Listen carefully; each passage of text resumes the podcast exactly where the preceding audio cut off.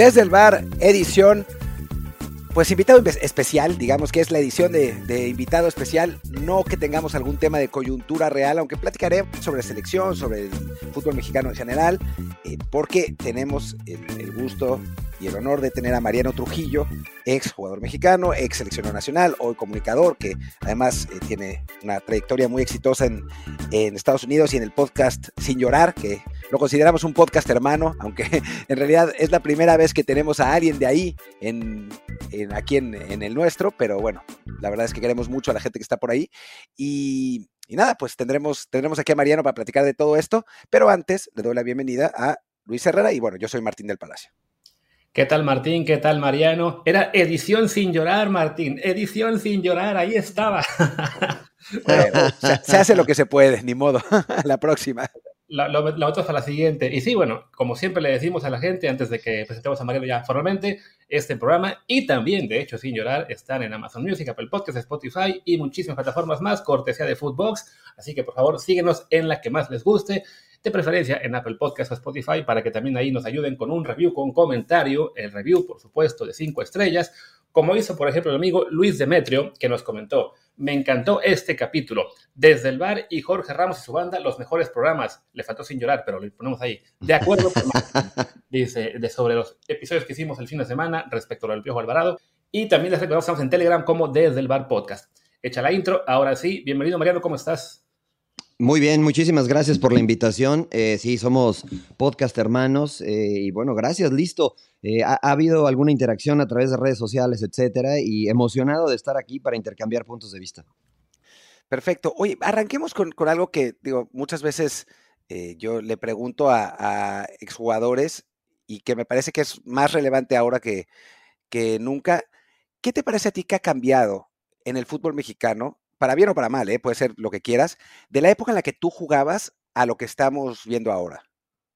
Han cambiado muchas cosas para bien, me parece a mí. Eh, lo que sigue siendo malo, creo que eh, solamente ha tenido mayor eh, exposición y, se hace en una escala mayor a la que se realizaba antes, pero hoy, bueno, creo que los jugadores tienen muchos más, muchas más herramientas para echar mano en cuanto a la recuperación, en cuanto a la exposición de medios, en cuanto a la percepción económica.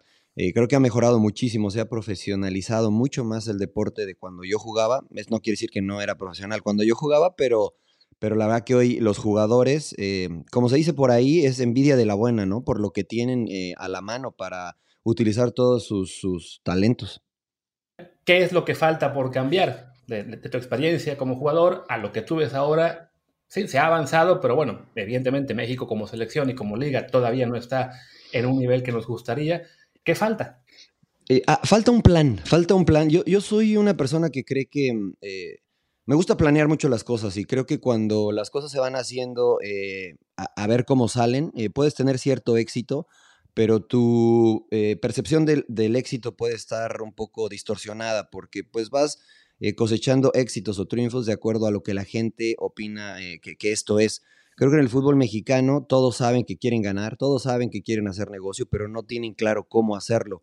Em, y creo que esto falla, eh, es cíclico, de repente hay equipos que lo hacen muy bien, de repente desaparecen por mucho tiempo y no hay una estructura bien cimentada como para que este, estos ciclos sean más prolongados y que las bajadas no sean tan profundas. Eh, le, ha pasado a Pumas, le ha pasado a Atlas, le pasa a muchos equipos, ¿no? Y me refiero dentro de la cancha y fuera de la cancha, incluso también en lo económico. Además de que, bueno, por ejemplo, situaciones como los representantes, como algunos directivos, eh, cosas que siempre han pasado y que lastimosamente se siguen repitiendo y se siguen cometiendo los mismos errores. Eh, y en ese sentido, para ti, o sea, muchas veces se habla entre los aficionados de que se privilegia lo comercial con, eh, sobre lo futbolístico y deberían pensar más en el fútbol cancha. Y en, en buena medida tienen razón, ¿no? Eh, a veces no se da cuenta la gente lo importante que es también lo comercial, ¿no? O sea, para tener mejores canchas, para tener más giras, para tener mejores instalaciones, para eh, contratar incluso mejores jugadores, ¿no? Eh, para ti, cuál, ¿cuál es tu punto de vista en ese sentido? E, es vital, ¿no? O sea, yo veo el fútbol como un negocio, es un negocio, es un negocio el, que nos gusta a todos y el que es tan sencillo de jugar que pues todos tenemos una opinión y todos creemos que como jugamos en la liga del domingo, es exactamente lo mismo que los profesionales hacen. Pero es un negocio, la realidad es que es un negocio, la realidad es que genera muchísimo dinero a nivel mundial y que todas estas situaciones del marketing, de los medios de comunicación, de los eh, patrocinadores que se suman cada vez más y más, eh, pues hace, un, hace del fútbol un negocio eh, muy, muy atractivo a nivel mundial. Y cuando esto sucede, cuando se generan grandes cantidades de dinero, todos los protagonistas tienen que estar preparados para saber lidiar con sus responsabilidades, con sus derechos, para que todo funcione de mejor manera. que además, siendo un negocio, de repente la gente no tiene la perspectiva de que sí, habiendo mucho dinero en el fútbol mexicano, en particular por el tema de los dueños, este, los regios, capitalinos, las televisoras, aún así, bueno, también estamos rodeados de, en cuestión futbolística, Estados Unidos con el periodo económico de la MLS, Europa, que tiene también, bueno, evidentemente unos alcances mucho mayores, y como que la gente no se da cuenta de que más allá de que haya dinero en la Liga Mexicana, digamos, en proporción mayor a lo que hay en la vida real, en el día a día de la sociedad, aún así, pues no, nos alcanza para competir contra los más grandes, ¿no?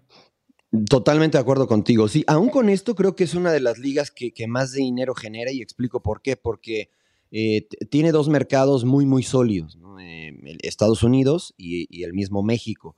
Eh, creo que esto le pasa también a la Premier League, de cierta forma a la liga, pero la cercanía que tenemos con Estados Unidos creo que nos hace potenciar esto mucho más.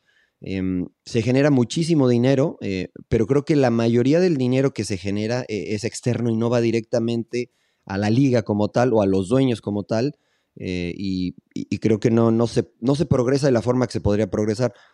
Sí hay mucho dinero, pero evidentemente no nos podemos comparar con, con ligas en Europa, incluso con otros. es más, te lo diría incluso con la MLS, no nos podemos comparar. El dinero que hay en la MLS comparado con el que hay en México no tiene comparación. Y tiene que ver también mucho con el mercado, ¿no? Y con el, con el tipo de dueños que, se tienen. O sea, más allá de que quizás los presupuestos del MLS en, en cuanto a lo que se paga de salarios y, y, eso no son tan altos como en México, o sea, eh, no hay equipo con una nómina más alta que Tigres en cuanto a promedio, digamos, eh, no es que los dueños sean más pobres, sino que por el momento están, están restringiendo el salario porque el negocio todavía no está como para, para pagarle a los grandes jugadores las fortunas que se pagan, no sé, en Arabia o algo así, ¿no?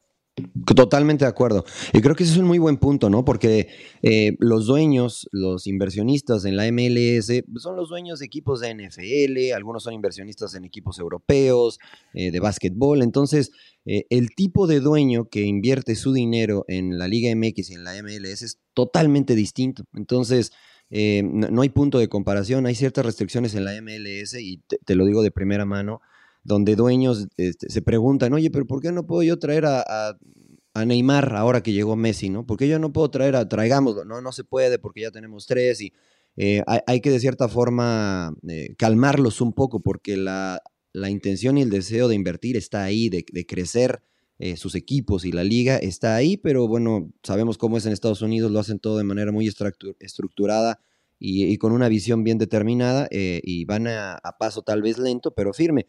En México eh, es bien, yo me he puesto a pensar, si yo tuviera el dinero como para invertir y comprar un equipo en México, em, no sé si me animaría, porque difícilmente lo veo como un negocio rentable.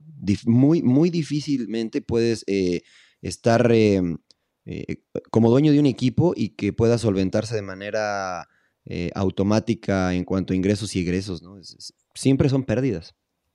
Sí, es en parte por como señalas, ¿no? Que en Estados Unidos tiene esta estructura que es, digamos, este, similar a la que usan en, la NFL, la NBA, etcétera, de que son ligas en las cuales los ingresos son los que determinan cuánto pueden gastar los equipos.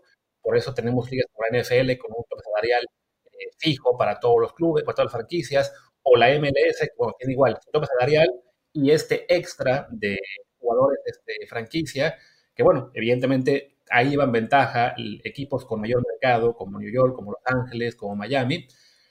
En Europa se, hizo algo parecido al instalar el Fair Play financiero, que ayudó a que ya haya menos equipos que ya no bancarrota, y ahora pues igual cada quien puede gastar de acuerdo a lo que percibe, y en México todavía es una barra libre, ¿no? Tienes a unos Tigres, a un Monterrey, que pueden gastar millonadas eh, que vengan de sus empresas eh, matriz, aunque eso a lo mejor un año no genere recuperación en cuanto a ingresos, y otros equipos de presupuesto mucho más pequeño, llámese, no sé, un Puebla, un Querétaro, los que se han ido al descenso y ya no regresaron, que como señalas, ¿no? Si tú quieres invertir, pero, pero piensas, ok, para poder competir contra esos gigantes, tendría que gastar el quíntuple de lo que voy a generar, pues sí, no se anima uno, ¿no?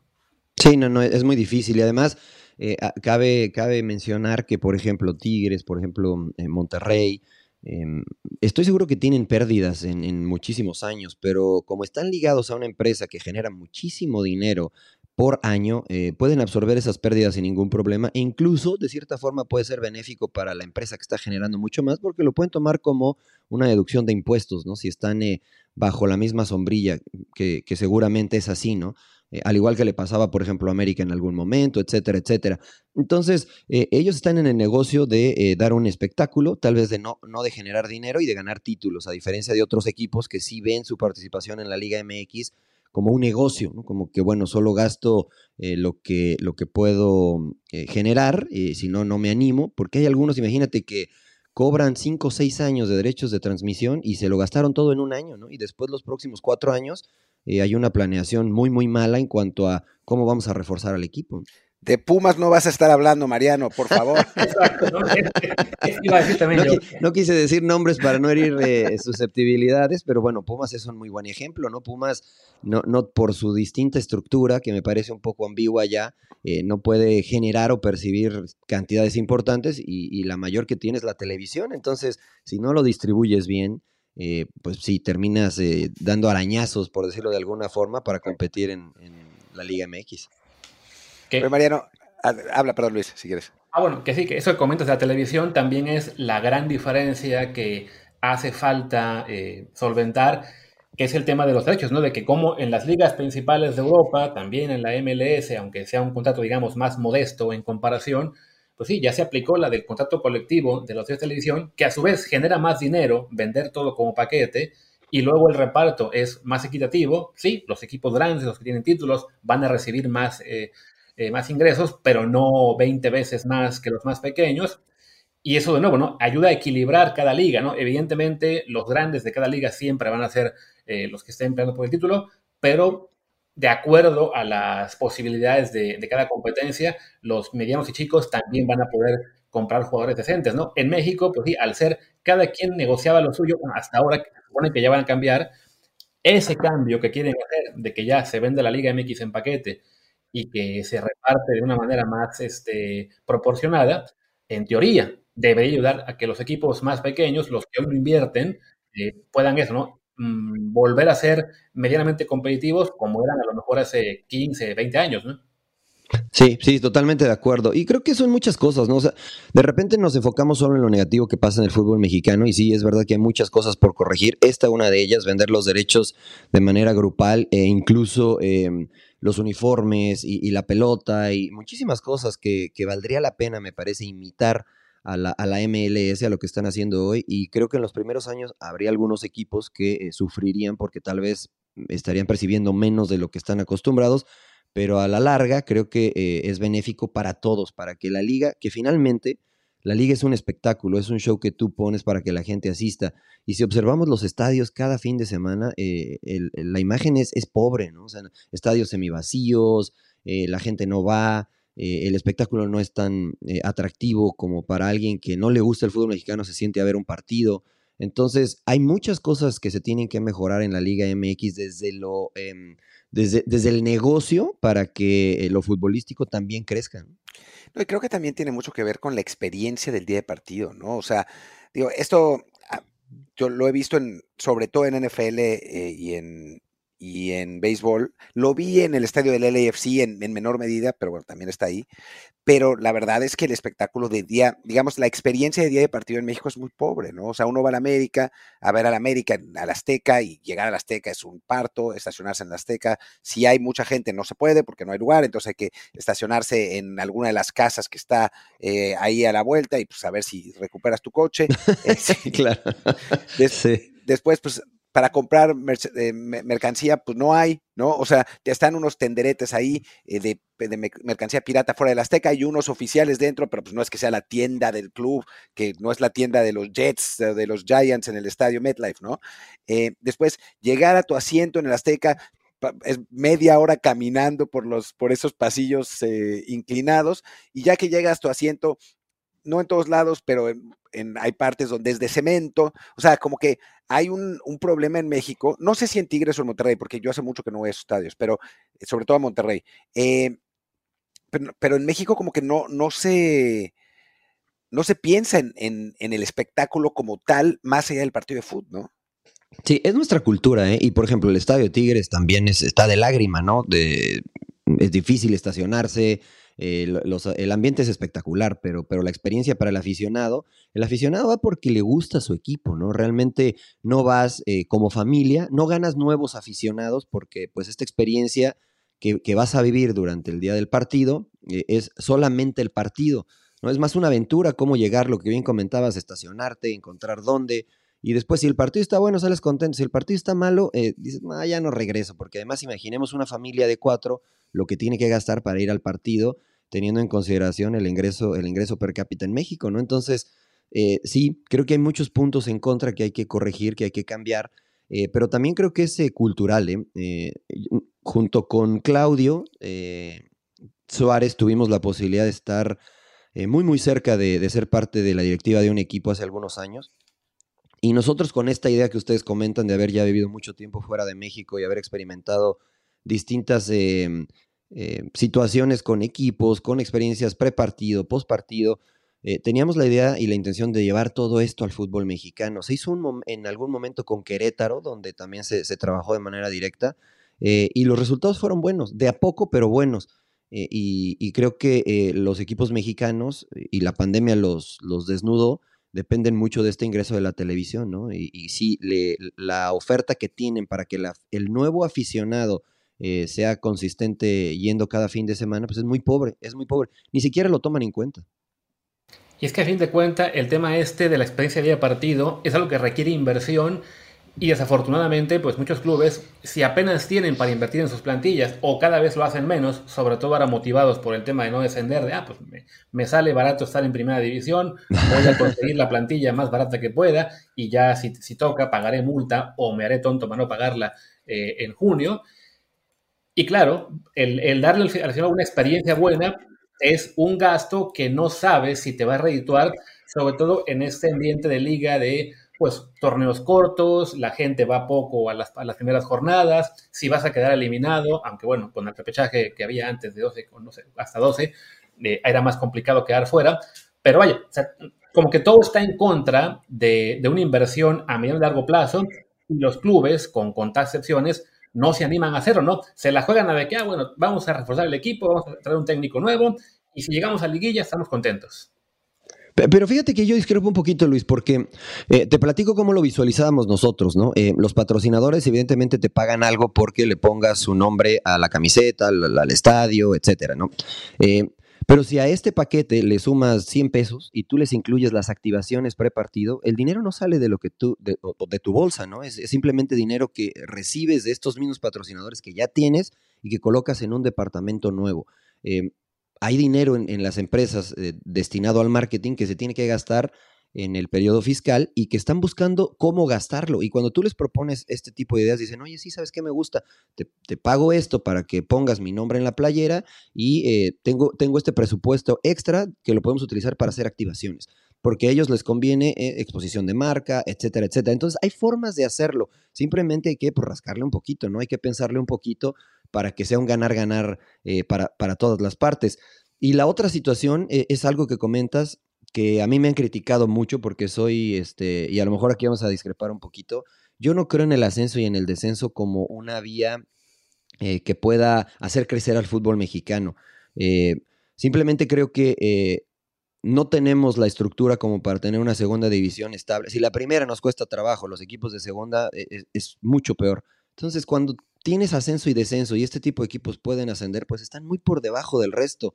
Creo que eh, en lugar de tener ascenso y descenso, se debería de eliminar el ascenso y el descenso y solidificar a la liga como espectáculo, pero con ciertas reglas como sucede en Alemania. Los equipos que ganan X cantidad al año tienen la obligación de invertir un porcentaje en las fuerzas básicas. Eh, solamente lo pueden invertir ahí. Y muchos equipos alemanes lo invierten en pagarle bien a sus entrenadores, en buscar nuevos jugadores, desarrollarlos mejor y a la larga esto te va dando eh, pues mejores jugadores para que puedan debutar en el primer equipo, tener mejor rendimiento, el universo se hace más grande y la liga se va haciendo sólida y competitiva. Después, en algunos años, tal vez podrás incluir el ascenso y el descenso cuando las estructuras de la primera y de la segunda estén cercanas, ¿no? Como sucede en Inglaterra, como sucede en España, etcétera, etcétera. Pero evidentemente, ¿no? La facilidad de decir, bueno, no tengo que descender, mi, valor como, como marca sigue siendo el mismo, pues, ah, bueno, le invierto poquito, ¿no? Creo que eso e, e, es donde estamos fallando y hay que cambiarlo. Y con ciertas reglas creo que podría ser benéfico para el fútbol mexicano. ¿Sabes lo que es curioso? Que Decio y Justino sí obligaran a los equipos a, invertir una parte de sus, de sus ingresos, de los ingresos que recibían por la selección mexicana, eh, los obligaba a, mm, utilizarlos en fuerzas básicas, pero bueno, se fue Decio, en, buena medida también por eso, porque ya no les gustaba tener que andar pagando. Y, bueno, ya se, se olvidó esa, esa pues sana costumbre, por decirlo de algún modo, porque bueno, pues a los dueños no les gustaba que les dijeran cómo, cómo invertir. Oye, y hablando, eh, entremos a los temas espinosos. Venga. Em, a ver, si en algo hemos tenido, yo en el ascenso y descenso estoy medianamente de acuerdo contigo, ¿eh? O sea, viendo mm. el, desastre que trae la, la, la, liga de expansión ahora y que ha sido durante años y años, o sea, yo sí creo que se necesita una consolidación. Creo que lo han manejado mal, pero bueno, eso es, eso es otra cosa. Pero hablamos de un tema en el que hemos estado claramente en desacuerdo con, con Sin Llorar, que es la Leagues Cup. Cuéntanos cómo es tu punto de vista específicamente de ese torneo. Eh, me gusta porque es algo nuevo y es algo en lo cual eh, tienes control. Y cuando digo tienes control me refiero a CONCACAF, ¿no? En este caso Liga MX, MLS. Creo que nos han vendido el cuento de que ir a Sudamérica es la solución para todos nuestros problemas. Competir en Copa América, Copa Libertadores, ese es el roce que necesitamos, lo cual eh, a mí me parece una mentira. Em, creo que estábamos siempre esperando y deseando que la Libertadores nos dijera, bueno, a ver, ahora sí van a, entrar. Eh, con ciertas mejoras, es verdad, porque antes nos cambiaban las reglas, no podíamos generar dinero, este, los vuelos eran muy malos y aún así sacrificamos mucho por competir. Eh, creo que esta Leagues Cup es, es, un mensaje como para decir, bueno, mira, este, sí nos gustaría participar con ustedes, pero acá podemos generar algo, ¿eh? Chiquito, a lo mejor este, no tan bien organizado, pero es el primer paso y, esto lo podemos crecer y hacerlo grande. Y mira lo que resultó, que de repente se le ocurrió a Conmebol, oigan, hagamos la Interamericana, ¿no? Este, e, e invitemos al Inter Miami. Y, entonces movió algo, ¿no? Entonces yo lo veo como un, inicio, eh, como un mensaje de generar algo propio. Y no fue perfecto, ¿sí? Sufrió mucho la Liga Mexicana, creo que no lo tomaron en serio, creo que este, se, lo, se lo tomaron como vacaciones algunos y creo que fue ventajoso para, para los equipos de la MLS. Pero bueno, sabemos que los equipos de la Liga MX son mejores que los de la MLS. Para igualar la situación, pues tenía que haber ciertas cosas favorables para la MLS y entonces que se pusiera bueno, ¿no? Eh, pero a mí en términos generales, con algunas cosas por corregir, me gustó este primer paso como para levantar la mano y decir, no necesitamos de ninguna otra confederación, podemos generar nuestros propios torneos, irlos creciendo y que la calidad vaya subiendo. Y sí, aquí es donde estamos mucho más en desacuerdo. En el tema de sensibilización, yo también estoy en desacuerdo contigo, pero bueno, eso ya mejor dejémoslo de lado. Regresemos al X-Cop. Sobre todo lo comentas, ¿no? El tema de que es cierto que lo de Sudamérica, como se recuerda, es probablemente más utópico de lo que era en realidad, porque sí, había muchísimos problemas en estos viajes, se trataba al equipo mexicano siempre como el invitado no deseado, pero a fin de cuentas, el trato que se le dio al equipo mexicano en la League's Cup fue no tan lejano a lo de la Colmebol. O sea, hablabas de los cambios de reglas. Hombre, a Tigres y a Monterrey les cambiaron las reglas para que fueran a jugar a Houston el partido entre ellos, aunque eso implicaba que a Monterrey se le acumuló muchísimo más kilometraje del que originalmente estaba planeado, ¿no? Los arbitrajes, nefastos sí para ambos lados, pero claro, siempre el arbitraje malo va a favorecer más al equipo local y como en este caso los locales siempre eran los estadounidenses, acabaron afectando, en términos generales, no siempre, más a los mexicanos, ¿no? temas como de que es que, bueno, si los equipos mexicanos son mejores, entonces para equilibrar tiene que jugarse todo en Estados Unidos. Esto es como si en la Champions League dijera la UEFA, bueno, como los de la Premier League son mejores, toda la fase de grupos se va a jugar en Dinamarca, en, Croacia y en Grecia. No, es, es, una competencia. No, pero, no hay comparación entre Champions y Leagues Cup en ese sentido, ¿no? No, sobre todo el, nivel era paupérrimo, pero a fin de cuentas, si es una competencia oficial, de entrada porque da puestos a la Conca Champions, aunque no nos importen a nosotros porque nos da igual la Conca Champions también, pero es oficial, valorada por CONCACAF, y además este, con la pues sí, esta se vendió como, ah, van a competir las ligas. Y se aprovechó, y creo que también un poquito lo hicieron ustedes para decir, miren, la MLS creció, miren, sus clubes medianos y chicos ya son mejores que los mexicanos. Hombre, se puso en tal desventaja a los de Liga MX, también porque los directivos a lo mejor no se dieron cuenta, porque jugadores y técnicos no hablaron a tiempo, pero sí fue casi, casi enviar a la Liga MX al matadero para dejar una imagen terrible en Estados Unidos. No, pero, pero yo no lo veo así porque, mira, lo de Tigres, ¿no? Digo, Tato Noriega se quejó abiertamente y eh, desde antes se les dijo, cuando jueguen dos equipos mexicanos, eh, el estadio será confirmado porque pues lo que eh, ah, comenzamos este podcast hablando del negocio, ¿no? Bueno, pues es un negocio. Si te llevas a Minnesota un Tigres este, rayados, pues no va a ir nadie, ¿no? Hay que llevarlo a, a, Houston, a Texas, etcétera. Y si esto implicaba que se viajara un poco más, lo sabían. Pero, a ver, Rayado sufrió muchos eh, imponderantes a lo largo del torneo, pero tiene un plantel vasto. Tiene un plantel vasto donde jugaba contra Tigres, sabían cómo competir. Y después la realidad es que eh, para mí Rayados es mucho mejor equipo que el AFC, por ejemplo, y, le costó muchísimo trabajo. Entonces, eh, estoy de acuerdo con ciertas cosas que comentas, Luis, pero, pero no, no lo veo yo tan así. O sea, eh, eh, creo que no es que se planeó como para que se exhibiera la Liga MX. Y estoy seguro, porque consumo ambas de manera muy cercana, que si hay muchos equipos en la MLS que si los trasladas a la Liga MX harían mucho mejor papel que el Puebla, que el Querétaro, que San Luis, que ahora va bien, eh, que Cholos, que, porque tienen buenos jugadores y porque tienen cada vez mejores entrenadores y porque podrían competir de acuerdo al nivel que, que, está en México. No es difícil decir, esta es mejor, esta es peor, Creo, creo que eh, hay ciertos equipos, eh, pero yo no lo veo como que, bueno, vamos a hacer que la Liga MX quede mal. La realidad es que la MLS hoy, los equipos buenos de MLS podrían competir a los equipos buenos de la Liga MX sin ningún problema. A ver, te voy a dar un golpe bajo, Mariano. A ver. Dices que, bueno, que se, vendió eh, la idea de que Sudamérica era la solución para los problemas del fútbol mexicano. Y que, que bueno, que hemos demostrado que no lo necesitamos. Pumas Peñarol. En CU. Sí, sí. 3-1, ¿te acuerdas? Sí, claro. ¿Cuándo vamos a vivir un partido así jugando contra el MLS? ¿Cuándo? ¿Cuándo? ¿Cuándo? Es de los partidos que más he gritado en mi vida, en los goles que más he celebrado en mi vida. Le anularon como 80 goles al Kikín. Tú metiste un, gol de penal, me acuerdo. Eh, también hemos perdido eso, ¿no?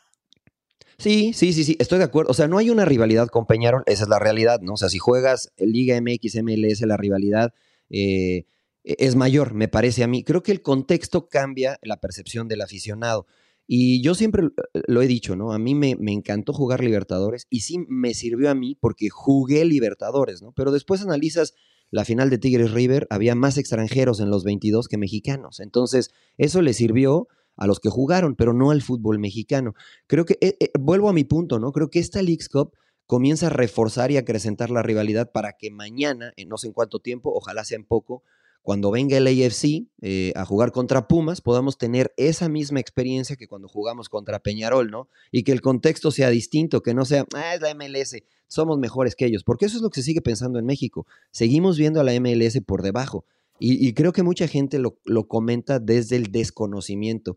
Muchos de los periodistas que vinieron a cubrir Leagues Cup llegaron con una impresión de lo que era MLS y se fueron con los ojos abiertos, maravillados, hablando muy buenas cosas de lo que es MLS desde adentro, ¿no? Instalaciones, viajes, trato, trato a los medios, mil cosas que, que se fueron con una percepción totalmente distinta de cómo llegaron a cubrir Leagues Cup va otro golpe bajo. De entrada, en lo de los creo que León no quedó tan impresionado como los periodistas.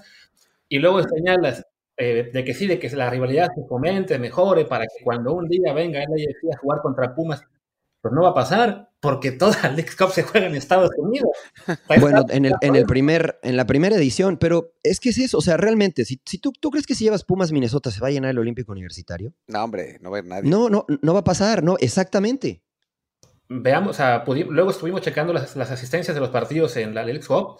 salvo los juegos importantes y sobre todo ya las últimas rondas, la gran mayoría también tuvo entradas paupérrimas. Comentaste el caso de lo de que el Tigres Monterrey hubo que moverlo a Houston para que fuera gente. Bueno, el problema es que las reglas decían, ok, cada equipo está en un cuadrante geográfico, justo para que no hubiera grandes viajes, hubieran colocado a Tigres y Monterrey desde el principio en el cuadrante en Texas, ¿no? Porque en eso sí. Hubo un partido que fue el Querétaro-Tijuana, que se jugó, si no me equivoco, fue en DC, no, fue en Filadelfia. En Filadelfia, sí. Fueron como mil personas o menos y yo creo que entraron de gratis, ¿no? Ese jueves que, se jugó en Austin, lo fueron a ver creo que 200 vendedores y tres aficionados, así como el Necaxa en Azteca antes. O sea, es una, esa, definitivamente, sí, para, para cuestión de negocio, en teoría tenía que ser en Estados Unidos, pero se planteó tan mal, sobre todo con el tema de que, así, ah, que siempre sea local el, el, el, equipo estadounidense, era de ver, si quieres hacer esto como negocio, pero a su vez como torneo oficial, no, sé, distribuye los, los, los grupos por sedes fijas y ahí sí, ok, que sean una doble cartelera, LAFC contra León y, este, no sé, Austin contra Querétaro, todo en Los Ángeles. Va, se va a llenar porque es la gente LAFC, ¿no? El problema es que sí, se, se piensa que se hizo por negocio, pero pues tampoco fue un gran negocio. No, pero creo que ellos lo tenían contemplado, ¿eh? O sea, no todos los negocios eh, tienen éxito eh, en el primer año que abren, ¿no? Regularmente el periodo es de dos a tres años para tener cierto retorno. Y estoy de acuerdo contigo, ¿no? Pero, pero eh, a Mazatlán tampoco lo va a ver en su estadio, ¿no? Y Mazatlán Querétaro tampoco va nadie, ¿no? Entonces, y esos son partidos de liga en, en México. Entonces, creo que fueron los más, en cuanto a partidos que tuvieron mejores asistencias, que los menos en la League's Cup. Y, es muy difícil tocar todos estos puntos, ¿no? Y estoy de acuerdo contigo en lo de Tigres, y era algo que yo proponía, ¿no? Para las siguientes ediciones, incluso me gustaría que Rayados y que Tigres fueran locales, que ellos recibieran en casa, porque sí creo que sus estadios se pueden llenar, ¿no? Pero un Necaxa, un San Luis, no creo que vaya a verlos nadie, si no, va, no van a verlos en la liga, eh, si van a jugar contra Austin, Minnesota, contra Toronto, pues tampoco van a ir. Entonces, sí creo que hay que encontrar un punto medio donde pueda acercarse más al negocio y también a que sea justo para los equipos que, están compitiendo. En eso estoy totalmente de acuerdo, pero no puedes eh, descubrir los errores que se van a presentar si no lo haces. Por eso yo aplaudo que se haya hecho. Después de todo esto, seguramente la gente que lo organizó va a decir, Luis tiene razón, Martín tiene razón, comentaron aquello, hagámoslo así, modifiquemos acá, modifiquemos allá, para hacerlo cada vez mejor e irlo puliendo. E incluso esto, una, esto es una teoría mía. ¿eh? ¿eh? para las próximas ediciones me encantaría que se invitaran a los mejores equipos, eh, por meritocracia evidentemente, a los equipos centroamericanos de las ligas. A lo mejor van a estar por debajo y van a decir, bueno, el nivel no es el mejor, no importa, no pasa nada.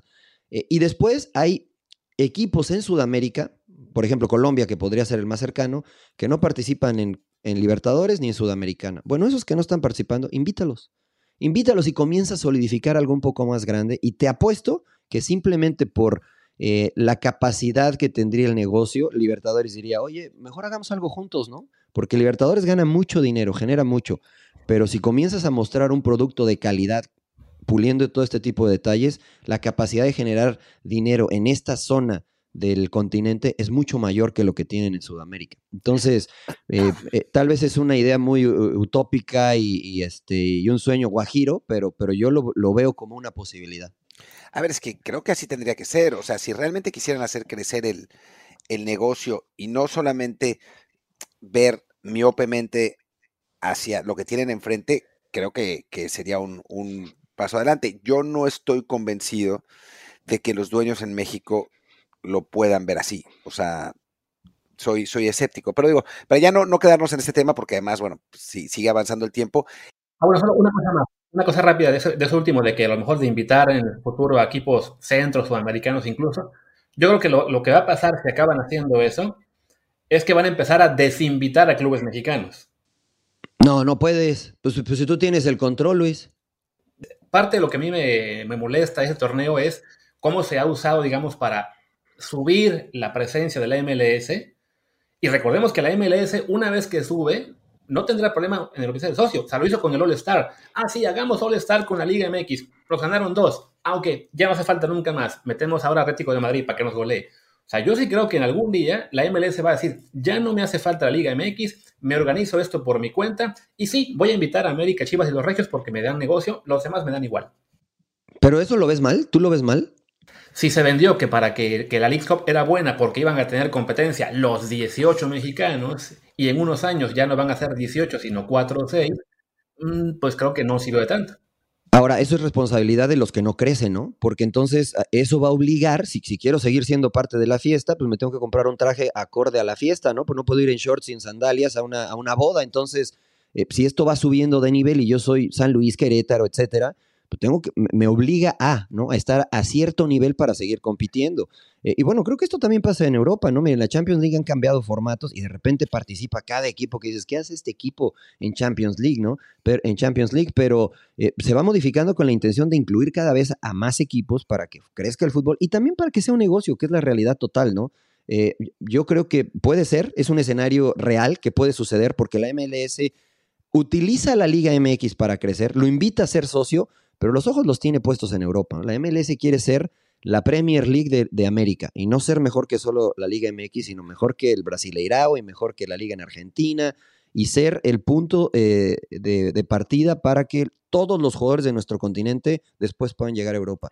Y lo van a conseguir, ¿eh? Lo van a conseguir. Entonces no dudo sí que en algún momento digan, Liga MX, pues ya no estás a mi nivel. Gracias por lo que me ayudaste, pero ya no. Eso a nosotros nos obliga a echarle ganas, ¿no? A crecer. Pero creo que eso es, es increíblemente estúpido por parte de la Liga Mexicana. O sea, le estás, le estás ayudando a alguien a que después te, te deje atrás, ¿no? Que te diga, bueno, pues sabes qué, ya no te necesito, así que no, gracias.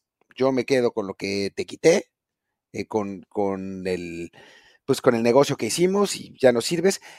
Y pues bueno, Tigres y Monterrey, pues ustedes sí, ¿no? Eh, pero, pero pues con mis reglas, porque yo ya soy más poderoso, y bueno, el problema con Querétaro y San Luis y, y, Necaxa y esos equipos es que tampoco tienen el mercado. O sea, eh, no puedes pedirle a alguien que se ponga, que vaya, que vaya a una fiesta en traje Gucci si no le alcanza ni para ir a Escapino, ¿no? O sea, es que creo, que, creo que va por ahí. Y, y, sí creo que es un poco dispararse en el pie por parte de la Liga Mexicana. O sea, es, es un es una, una idea medio inocente de, pues sí, vamos, vamos a crecer todos juntos cuando en realidad pues, no sé si vamos a hacer todos juntos. Estoy de acuerdo contigo, Martín. Y creo que volvemos a lo que tocábamos al inicio del podcast. Eh, el vender los derechos juntos eh, propiciaría que pues te alcance para comprar algo mejor. Mira, Querétaro trajo a Ronaldinho hace no mucho y le pagó una millonada. Y fue un éxito para Querétaro, pero no supieron seguir construyendo por muy malos manejos, ¿no? De los dueños y de etcétera. Eh, pero, pero es posible, ¿no? Entonces, si se modifica la estructura en la Liga MX, será posible entonces sí ir creciendo a la par todos, todos, no solo América ni los grandes, sino los de abajo, para que en algún momento suceda lo que pasa en Europa. La gente dice que la Premier League es la mejor liga del mundo. Yo creo que es la liga que mejor marketing tiene. ¿no? Pero eh, la liga no le pide nada a la, Liga Premier, ¿no? Y el consumo es bueno para ambas. es difícil eh, compararlas, es difícil decir cuál es la mejor, eh, pero hay, hay, gente, hay mercado para ambas. Creo que eso se puede dar también, siempre y cuando, evidentemente, pues la Liga Mexicana cambie ciertas cosas para seguir creciendo en conjunto y vender un mejor espectáculo como tal al aficionado no solamente de México, sino al aficionado del continente. Sí, de acuerdo. Martín, ¿ibas ya a pasar a un tema, otro tema diferente? Sí, a selección, a selección, a selección mexicana, que creo que, que, es un tema que, bueno, pues que nos, nos preocupa a todos eh, recientemente, porque pues la verdad es que la selección no, no parece estar en el, pues en el momento que y en, en, en, el nivel que nos gustaría, por lo menos en estos últimos años. Eh, y yo quería saber la opinión de Mariano de por qué es, cómo lo ve él, eh, qué, qué, piensas que puede, se puede hacer para, para, mejorar la selección. Tú jugaste muchos años con Jimmy, lo conoces bien, creo que estás en muy buena posición para platicarnos de esto. Sí, eh, platicando con gente que, tuvo mucha participación en selección nacional, llegábamos a, la misma solución o a la misma respuesta. Yo tuve la posibilidad de jugar con selección nacional muy poco tiempo, eh, con Ricardo Lavolpe, y te das cuenta que eh, el que manda en selección nacional o el que mandaba en selección nacional era el entrenador. Lo, que, se hacía lo que el entrenador decía, se hacía lo que el entrenador, se jugaba como el entrenador pensaba, etcétera, etcétera estábamos em, a expensas de el que estuviese al frente decidiera lo que se tenía que hacer. Em, yo creo que no hay una idea, no hay una identidad, no hay un rumbo claro, eh, no hay un plan de trabajo y pues hacemos cada cuatro años o cada ciclo lo que se le ocurre a quien está al frente. Pues es muy difícil crecer de esa forma porque tu éxito no es medible, porque no tienes un norte que te va eh, eh, guiando si vas avanzando o estás detenido o no. Entonces, eh, pues de repente pasan cosas como lo de, lo de Gerardo Martino, ¿no? Que, que todos los veíamos desde afuera y que después al final salen los jugadores diciendo, pues es que no lo entendíamos, es que no compartíamos la idea, es que no. Y todos veíamos eso desde afuera, pero no hubo alguien que dijera, ¿sabes qué? Faltan tres meses para el Mundial, cortamos con Gerardo, hay que pagarle una muy buena lana, pero es en pro y en beneficio de eh, que, el, que, el, equipo tenga una buena participación. No, continuamos, ¿no? Bueno, pues Tata le va a dar la vuelta, ¿no? tiene experiencia, dirigió el Barcelona. Eh, yo, creo que, yo creo que sí le da la vuelta. Y entonces terminamos diciendo, no, es que, ¿sabes qué? E, el producto, el, la, materia, la materia, perdón, prima, eh, no es buena. No, no creo que creo que ese es el error. Y entonces culpamos a todos, eh, a jugadores, directivos, porque, porque no sabemos a dónde vamos, porque no tenemos claro cómo queremos competir para después tener éxito. Entonces, creo que esta nueva etapa con Jaime y con la estructura, nos guste o no, al menos es algo que, que yo nunca había visto en la historia del fútbol mexicano y que seguramente es perfectible, pero que están dando un paso hacia, bueno, organicémonos un poquito en Bar podemos presumir que sí dijimos desde 2021 que Tata tenía que irse y nos tiraban de locos. Pero bueno. Sí, yo estoy con ustedes, ¿eh? Yo estoy con ustedes. Ahí sí. Pero oye, bueno, también creo que algo que podemos reconocer es de que más allá de que el Tata, pues sí, acabó haciendo un trabajo que nos pareció a la mayoría eh, malo, que, quedó a deber, y que como dicen ahora, ¿no? ahora los jugadores algunos comentan es que no lo entendíamos, bla, bla. Creo que también podemos reconocer que desafortunadamente la, la, plantilla, el pool de talento que tenemos ahora, sí está más abajo de lo que eran años anteriores, ¿no? O sea, aquí en Desde el Bar decimos muy seguido de que, sobre todo Martín lo comenta, ¿no? De que México tuvo su época de oro entre el 92, 93 y 2018 y no nos dábamos cuenta, ¿no? O sea, veíamos como algo automático ser un equipo de octavos de final de Copa del Mundo, estar este, peleando en Copa América por el tercer lugar o una final incluso cuando nos dejaban ir. Y no nos dimos cuenta de que más allá del técnico de la selección, estuviera el Tata, estuviera ahora Diego Coca, Jaime Lozano, quien estuviera antes o después de ellos, el talento que tenemos hoy disponible para armar una selección en comparación a lo que hay en el resto del mundo, a mí me parece que ya no es top 15, es más bien 25, 30, si bien nos va. Es difícil, es difícil medirlo, ¿no? Porque, por ejemplo, yo me acuerdo que también la narrativa era cuando tengamos más jugadores en Europa, esa va a ser la solución. Y hubo un momento que teníamos muchos jugadores en Europa que jugaban en selección y los resultados fueron los mismos. Llegamos hasta el mismo lugar que siempre hemos llegado cuando la selección, en la selección solo había uno o dos jugadores que estaban en Europa. Eh, yo creo que eh, estando en el Mundial, viendo los partidos en el estadio, eh, a mí me parece que no fue falta de calidad en cuanto a los jugadores, sino falta de, saber cómo utilizar los talentos y recursos que tenías a la mano. ¿no? Si tú juegas contra Argentina, que nos tocó jugar, y le juegas de la manera que juegas, pues parece que México no sabe ni siquiera jugar. Y, estaba viendo el partido con jugadores que tuvieron múltiples mundiales, entrenadores, y decíamos, es que ¿por qué estamos jugando así? ¿no? O sea, es, es, tirarte un balazo en el pie, ¿no? decir, eh, vamos a ganarle a Alemania tirando centros, pues es imposible. Entonces ahí es donde yo argumento que no se tiene un rumbo. Eh, por eso estoy muy ilusionado con la llegada de Jaime, porque lo conozco bien, porque es mi amigo, porque sé cómo trabaja, pero además porque sé que, que tiene eh, impregnado ese ADN mexicano y sabe lo que le falta al jugador mexicano y sabe cómo puede potenciar al jugador mexicano, sabe la historia de la selección mexicana y del el futbolista y del fútbol mexicano como tal y cómo poderle competir a esas potencias. Eh, no somos mejores que ellos, eso es una realidad. Estamos tal vez lejos de las potencias, pero hemos demostrado que cuando utilizamos lo que mejor sabemos hacer, les podemos competir y algunas veces ganar.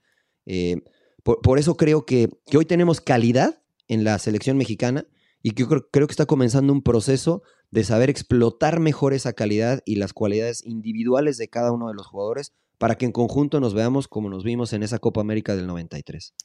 ¿Has hablado con Jimmy? Sí, sí, sí. Hablo de manera constante. Intento hablar con él, bueno, nos mensajeamos mucho e intento hablar eh, siempre que, que, tiene un torneo importante. Eh, para mí es muy importante la retroalimentación y, eh, y, seguir aprendiendo de la gente que está en, bueno, encima de ti y, y, en lugares donde tú quisieses estar, ¿no? Porque a mí me encantaría ser entrenador de la selección.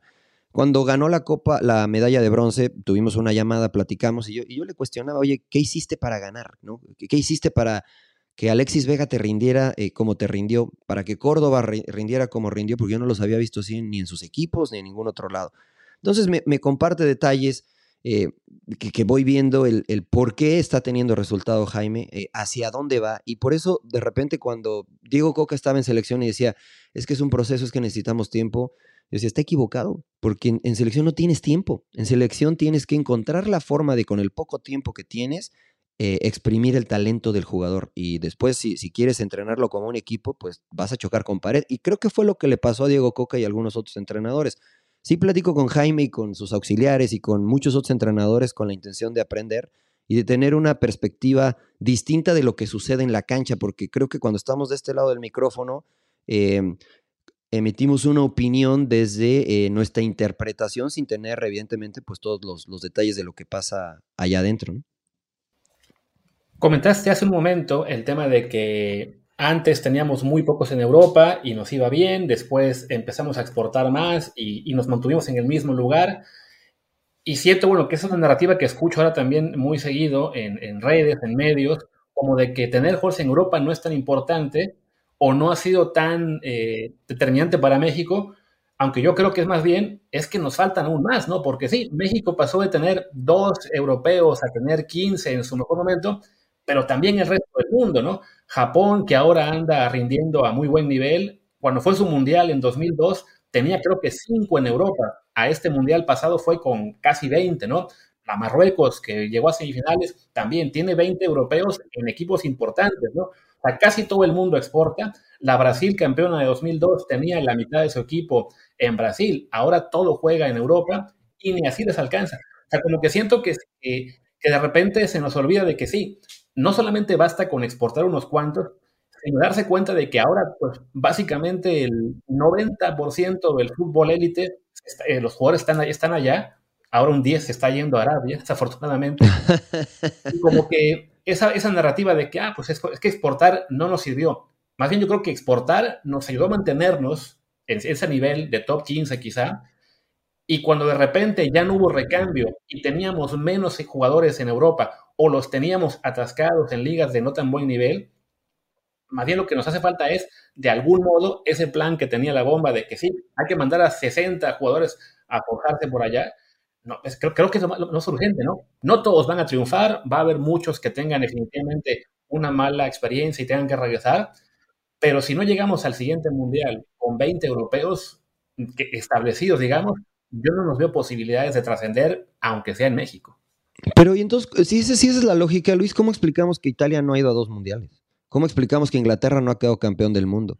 ¿Cómo explicamos que Alemania este, ha tenido últimos mundiales paupérrimos, ¿no? Si, todos juegan en las mejores ligas del mundo, todos sus seleccionados. Yo, te, voy a, yo te, voy a dar la, te voy a dar la respuesta, Mariano, que, es algo, algo que, he dicho bastante, bastantes veces en, en Twitter y que me parece que es, que es muy clara, que es tener jugadores en las mejores ligas de Europa no te garantiza ser campeón del mundo. No tenerlos te garantiza no ser campeón. O sea, digamos, dime qué equipo actualmente, qué país actualmente no tiene, que de los importantes, de los buenos, no tiene su base de jugadores en las mejores ligas del mundo. Sí, no, pero siempre lo ha tenido, ¿no? Por ejemplo, la Argentina de Marcelo Bielsa también tenía muchos jugadores en Europa y se fue en la fase de. De nuevo, ¿no? No, te lo garantiza, pues, o sea, te puede salir mal. Lo que sí te garantiza que no vas, no te va a ir bien es no tenerlos. O sea, yo no estoy seguro, porque, porque insisto, México tuvo mundiales con jugadores que no estaban en Europa y no le fue mal. La Copa América la jugamos contra una Argentina de mucha calidad y todos jugaban en México. Yo sabes qué creo que es generaciones, Martín. Porque mira Costa Rica, Costa Rica tuvo un extraordinario mundial y todos dijimos, Costa Rica ya creció. Mira dónde está Costa Rica ahora. Sí, o sea, yo estoy de acuerdo contigo en la, parte de generaciones y creo que México tiene un, recambio generacional problemático porque, no por qué, pero digamos, tuvimos a los mismos futbolistas esencialmente desde 2010 hasta 2022. O sea, los Moreno, eh, los Chicharo, los Vela, los Gio, los eh, guardado, o sea, esos son los mismos, ¿no? Que, surgieron entre 2006 y 2010 y, no, no, hubo, no hubo recambios. Pero también es verdad que si no compites contra lo mejor, yo creo que no te vas a encontrar a lo mejor en el mundial y vas a decir, ¿qué está pasando? ¿No? O sea, sí, sí. Y creo que México en este momento no está compitiendo contra lo mejor. Algunos sí, pues, pero muchos de ellos están jugando contra rivales de Liga MX o de MLS, ¿no? Y pues no están al nivel. Pero te sorprendería, mira, yo platicaba con Marco Fabián eh, cuando estaba en Alemania y le decía, ¿cuál ha sido el mayor cambio que has sufrido? O sea, ¿a, qué te has tenido que adaptar para rendir acá? Me dijo, lo único que me he tenido que adaptar, Mariano, es a la rapidez del juego, porque acá la cancha está mojada, el balón es, el pasto es más corto, no juegas como en el Cuauhtémoc, que, pisas y se te hunde hasta el tobillo. Eh, estas, estas características son iguales en todos los estadios. Entonces te lleva un mes, exagerado, un mes, si no tienes técnica. Si tienes técnica, te lleva dos semanas adaptarte a ese ritmo y a esa velocidad. Después, hoy es tan globalizado el trabajo que se realiza en todas partes del mundo que la información está ahí. Entonces, alguien con capacidad en México este, puede hacer el mismo trabajo que realizan en España, en Italia, en Inglaterra. Después sí, la competencia es distinta, estoy totalmente de acuerdo. Por eso ahí creo que lo que más que irnos a Europa, lo que se tiene que enfocar en México exclusivamente y creo que muchas ligas es en elevar la calidad de tu propia liga y que los que se vayan a Europa sea porque están rompiendo tu liga. No mandes a 20, a 30, porque es lo que hace Uruguay, que es lo que hace Argentina. Yo tuve compañeros cuando estuve eh, en Grecia por algún momento que nunca habían jugado en Argentina, que tenían pasaporte comunitario y que con esta idea de decir, pues quiero ir a Europa porque allá está el mejor fútbol, terminabas jugando en ligas menores, Grecia, eh, eh, Bélgica, y la realidad es que eso tampoco le ayudaba a la selección, ¿no? O sea, es cantidad más que calidad.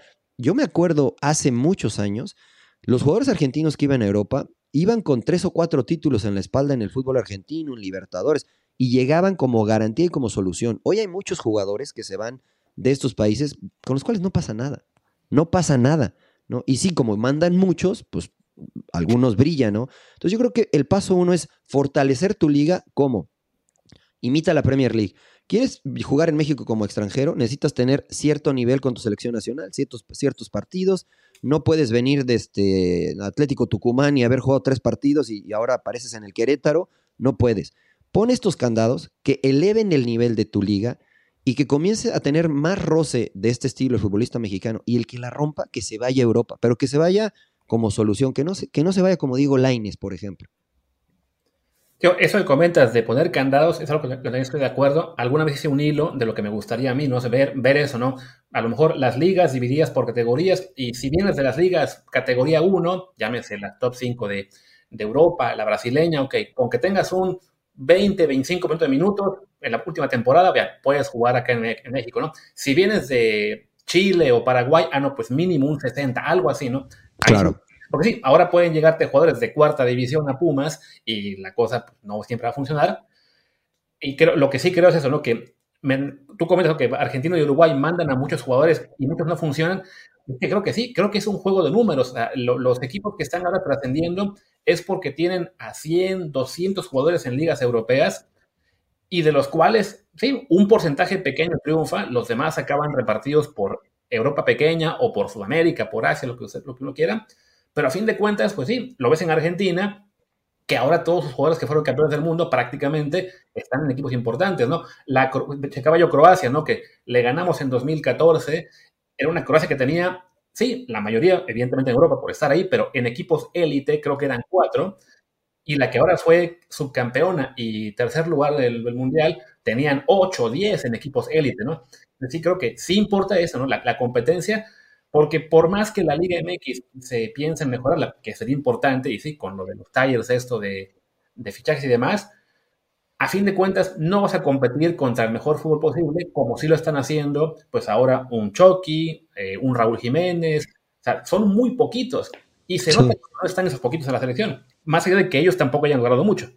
Pero ¿cómo le haces, Luis? O sea, porque cuando nos comparamos con estos países tenemos una desventaja, ¿no? Nosotros o muy pocos tenemos pasaporte comunitario.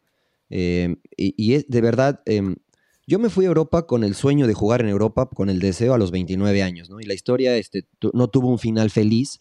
Em, me fui sin representante eh, y después un representante complicó las cosas, pero bueno, finalmente, platicando con el dueño del equipo griego, eh, en, cinco minutos, en cinco minutos me consiguió tres equipos, uno de Chipre, uno de, y dos de Bélgica. Hablé con los presidentes de los equipos para ver cuál era la opción y todos me decían, oye, pero ¿tienes pasaporte comunitario? No, Uf, es que si tuvieras sería muy fácil, te, firmamos ya. No, pues no tengo.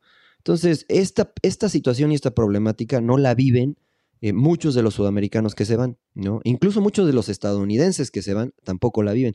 En México eso es una, una gran barrera, ¿no? Y creo que algo que está haciendo em, Grupo Orlegui con la residencia Mareo ya con el Sporting de Gijón, es una gran oportunidad a la cual todos se tendrían que sumar, porque chicos de, 18 a 20 años tienen la posibilidad de en dos años, en el peor escenario, pensando que les vaya muy mal en su experiencia con el Sporting de Gijón, eh, obtendrían su pasaporte comunitario. Regresarían a México y si después la rompen en México, ya no ocuparían plaza de extranjero en, en ciertas ligas en Europa. Y eso es una ventaja grandísima. Ahí sí yo aplaudo, por ejemplo, esta iniciativa de que está generando Grupo Orlegui junto a América, eh, que fue creo que el único que se sumó, porque Chivas y Rayados, por ejemplo, los invitaron y no se quisieron sumar, em, para hacer algo, ¿no? Y, que sí vayan más jugadores en igualdad de circunstancias, y entonces sí mandar los más para que a lo mejor este, salgan 3, 4, 5 que puedan potenciar a la selección mexicana. Pero, pero hay muchas barreras, por eso es muy difícil compararnos con lo que hace Brasil, Argentina, Uruguay, eh, porque, porque no estamos en igualdad de circunstancias. Mariano, tenemos ya prácticamente que, cerrar el podcast, eh, pero quería preguntarte si tú pudieras cambiar algo, lo que sea, del fútbol mexicano, del futbolista mexicano, del entorno, de lo que quieras, ¿qué, es lo que sería? Cambiaría la, mentalidad de los dueños, cambiaría el, evitar ganar dinero a corto plazo eh, e invertir en el futbolista. En invertir al futbolista me refiero a prepararlo mejor desde lo cultural, desde eh, lo social, evidentemente desde lo futbolístico, para que en el mediano y largo plazo la retribución económica, porque insisto, es un negocio, sea un beneficio para el club, pero también para el jugador, pensando más allá eh, de su carrera como futbolista.